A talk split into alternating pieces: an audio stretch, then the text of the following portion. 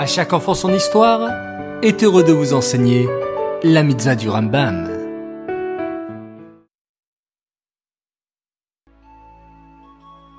Bokertov les enfants, bonjour, vous allez bien? Bien dormi? Baou Hashem. Aujourd'hui, nous allons en apprendre encore un peu plus sur notre mitzvah positive numéro 153 qui nous a été donnée de compter les mois et les années.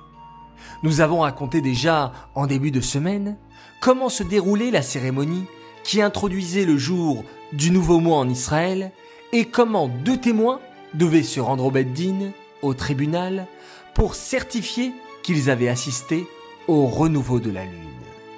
Mais alors les enfants, à votre avis, comment la grande nouvelle se répandait-elle à travers tout le pays? Comment faisait-on pour avertir tout le peuple? Un email Un SMS Peut-être un message sur WhatsApp Eh non, les enfants. À l'époque du Temple, ces moyens modernes de communication n'existaient pas.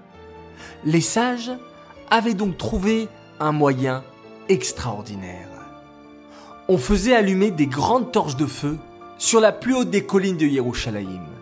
Cela envoyait le signal aux habitants d'une colline d'une ville voisine qui allumait à son tour des grandes torches de feu.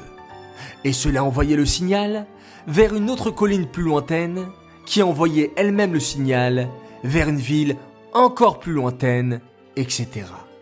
Ainsi, les enfants, la nouvelle de Roche Rodèche se répandait à travers tout le pays. Cette mitzvah est dédicacée Leilou Nishmat, Gabriela Batmoshe, Aléa Shalom.